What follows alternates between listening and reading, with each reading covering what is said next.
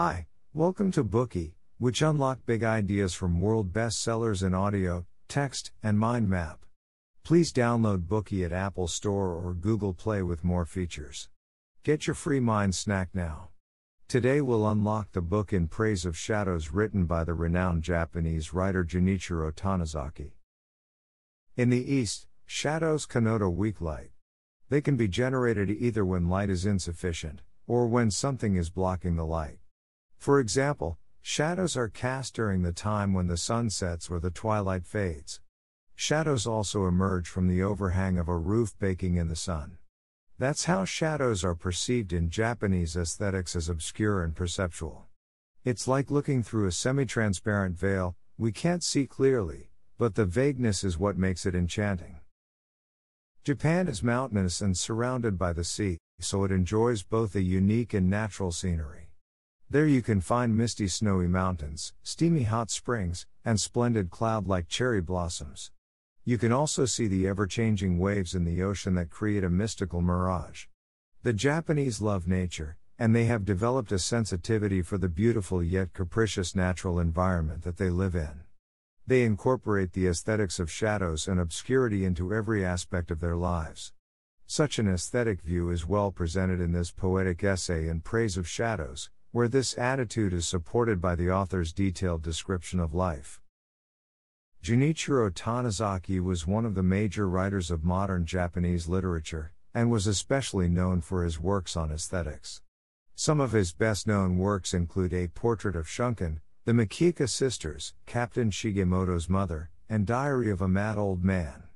He also translated the 11th century Japanese classic The Tale of Genji into modern Japanese. His work won several prestigious awards in Japan, including the Mainichi Publishing Culture Award, the Asahi Prize, and the Mainichi Art Award. He was nominated for the Nobel Prize in Literature seven times, once in 1958, and for six consecutive years from 1960 to 1965. His literary works and aesthetic explorations have influenced numerous Japanese artists and designers. In Praise of Shadows was originally published between late 1933 and early 1934. At that time, Japanese society was undergoing a period of cultural integration between the East and the West. Western advances in science and technology were making their way into the daily lives of the Japanese, bringing gradual changes to Japanese traditions. In an effort to reminisce about the good old days and the ancient aesthetics of the East, Tanizaki dissected traditional Japanese life with the belief that God is in the details, and revived the aesthetics of shadows in Japanese culture. In the following section, we'll examine the perspective of Tanizaki and explore the common aesthetic view of the Japanese people in three parts. In the first part, we'll look at the aesthetics of shadows in Japanese housing. We'll then talk about the aesthetics of shadows in the Japanese lifestyle. Finally, in the third part, we'll explore the aesthetics of shadows and the characteristics of the Japanese psyche. As previously mentioned, In Praise of Shadows is an essay. Due to its big success, it has been republished several times. In some editions, some of Tanizaki's other essays are also included, as they share the author's beliefs on aesthetics and represent the unique Japanese aesthetics of shadows. These works include Shadows, on laziness, love, and eroticism, the annoyance of entertaining guests, random thoughts on traveling and various toilets. This Bookey will not only focus on one particular essay but will look at the body of work as a whole to present you with the details of the Japanese aesthetics of shadows. First of all, let's assess the beauty of shadows in Japanese housing. The classic beauty of subtlety and implicit detail is abundant in traditional Japanese buildings. The roofs of traditional Japanese buildings contain eaves that often cover all of the exterior walls. The eaves are so deep that they are like parasols, keeping the entire building under the roof's protection, while casting spacious shadows between the walls and the roof. Whether it's a magnificent temple or an austere farmhouse, traditional Japanese roofs all share an almost identical shape and structure. As Japanese buildings are made primarily of wood, the roof's function includes protecting the exterior walls as well as sheltering people inside from bad weather. Making the roof wider so that the eaves can reach further beyond the walls, can better prevent damage from wind, rain, and direct sunlight. Thanks to such a structure, the lifespan of the wooden walls, pillars, doors, and windows can be largely extended. Consequently, the rooms inside the house become darker. But because the Japanese have lived for so long under those deep eaves, they've discovered the beauty of serenity in the shadows. Furthermore, they have used the beauty of such suggestive hidden spaces to help decorate other aspects of their lives. While the Japanese roof was initially designed to protect the building, some structural designs under the roof were made for the purely aesthetic need to create a serene atmosphere. For instance, the Japanese build verandas along the exterior walls so that the sunlight won't enter the rooms directly. Inside the building, they have paper paneled sliding doors, known as the shoji, which makes the indoor light even softer. Moreover, the design of traditional toilets is a wonderful example of how the Japanese create a sense of seclusion and peacefulness in their living environment. The Japanese toilet usually stands apart from the main building, connected by a long corridor designed to keep them separate. The toilet is always surrounded by plants, and hidden under the shadows of trees, making it particularly secluded and charming. The aesthetic atmosphere of traditional Japanese buildings relies heavily on the beauty of shadows. Deeply influenced by Zen, the Japanese apply this beauty to their daily lives, and refine it to the point that their living environment also embodies a Zen feeling.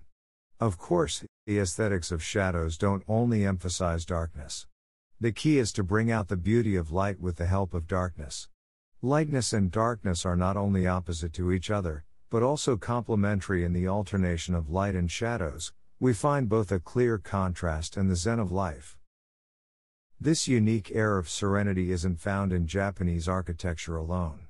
Elegant household decorations also exude a strong sense of mystery and serenity.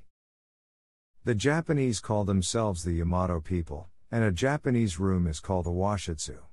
When compared with the Western room decoration style that uses colorful wallpaper to cover every inch of the wall, walls in a Japanese room can seem surprisingly simple. Though each household may have a different preferred color, the overall feel created by the neutral wall colors in every house is always simple. Walls are usually finished with sandstone in a single neutral color, maybe with different hues, but when the sunlight comes in, the walls won't glare, but generate a soft glow. Imagine a bare wall without anything on it. When the sunlight shines through the leaves and branches in the courtyard, it casts contrasting shadows on the plain wall, which then resembles a painting of natural scenery. In addition to this, shoji are used inside the room to divide the space and also hung on the porch to block direct sunlight and soften the room's light. In this way, the indoor atmosphere appears even more serene and mystical. The light changes constantly throughout the day, and the changing seasons bring different views. Interior decoration with the utmost simplicity can always adapt to these changes, leaving a longer lasting charm than fancy wallpapers. Another feature of the interior decor of Japanese rooms is the tokonoma, a recessed space in a Japanese style reception room, in which items for artistic appreciation are displayed. A tokonoma makes the indoor atmosphere more impressive. They were originally used for religious purposes, an alcove in which to place statues of Buddha and were practically shrines. In a Japanese room, a tokonoma is usually set inside of the simple walls, which we previously described. Inside a tokonoma, there may be a hanging scroll or another kind of ornament. When an alcove exists on the wall, the shadows have more depth. The contrast between brightness and darkness is stronger, and the shadows in the tokonoma get heavier, which brings out the beauty of the objects inside. As important as the tokonoma is, the wall scrolls and other decor items inside it must be equally refined. The Japanese always say, God is in the details. They believe that a successful overall outcome depends on the accomplishments of each detail. Therefore, the detail oriented Japanese have strict standards for the ornaments they choose. For instance, the wall scrolls and any other ornaments must blend in with the tokonoma. Even the scrolls mounting must be done with much consideration, so that it's harmonious with the entire room. With such attentive arrangement, The elegant scroll and the dark tokonoma unite into one. Like a three dimensional painting, they add long lasting charm to the room's aura of mystical serenity. Now, let's look at another characteristic of the Japanese room's interior decor the sporadic use of glittering materials. In a traditional Japanese building, the innermost rooms are very dark since the sunlight can't penetrate their walls. The furniture is finished in black lacquer, which adds to that darkness even more. So, how can such an oppressive darkness be diluted? Here is the Japanese solution. As we know, sliding doors or screens are commonly used in a Japanese room to obstruct one's view. The Japanese then place golden leaves on the sliding doors or screens, for the purpose of sending forth a soft golden glow into the otherwise dark room. Materials like gold leaf glitter strongly under bright sunlight. In dimly lit rooms, however, they can give out just the right amount of glitter. Similarly, golden motifs are painted on black lacquered furniture as decoration, making the dark room livelier. The Japanese make great use of such glittering details to offset the dullness of the room, adding a hint of glamour to the darkness. Alright, that concludes our first part. In this part, we explored the aesthetics of shadows in Japanese housing. The Japanese integrate the beauty of shadows into their buildings and their everyday lives. With this secluded yet peaceful atmosphere, even toilets become artistic. The interior decoration of Japanese rooms is simple and elegant. Every detail is attended to. The contrast and complementary effect of light and darkness is used to create a sense of serenity in the house. Now, let's move on to the next part and explore the aesthetics of shadows in the Japanese lifestyle. Today we are just sharing limited content. To unlock more key insights of world class bestseller, please download our app. Just search for BOOKEY at Apple Store or Google Play. Get your free mind snack now. Dir hat dieser Podcast gefallen? Dann klicke jetzt auf Abonnieren und empfehle ihn weiter. Bleib immer auf dem Laufenden und folge uns bei Twitter, Instagram und Facebook. Mehr Podcasts findest du auf meinpodcast.de.